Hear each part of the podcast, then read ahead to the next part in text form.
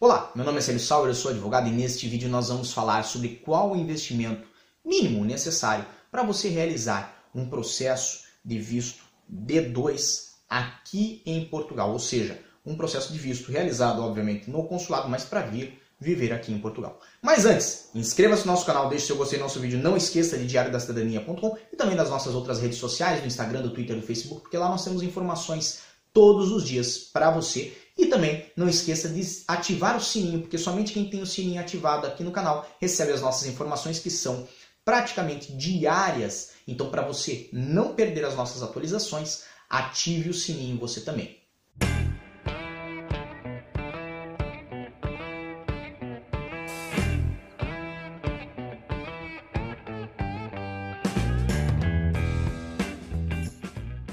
Quem imagina a possibilidade de requerer um visto D2 para vir a Portugal deve ter em mente que existem custos que estão associados a esse pedido de visto, mas que evidentemente não são avisados nem pela BSF, nem pelo consulado.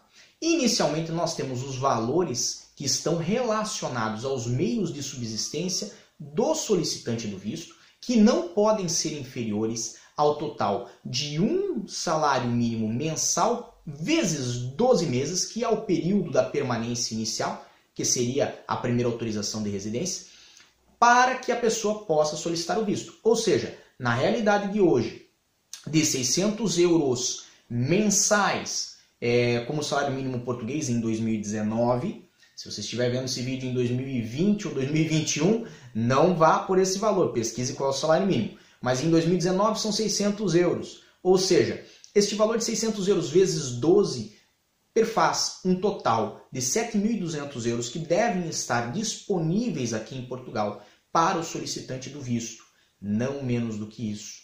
E, além disso, devem ter os valores relacionados ao tipo de negócio que se quer abrir. De uma forma geral, em Portugal não existe um valor mínimo para a abertura de uma empresa. Uma abertura de uma empresa pode ser feita com o valor de um euro de capital social.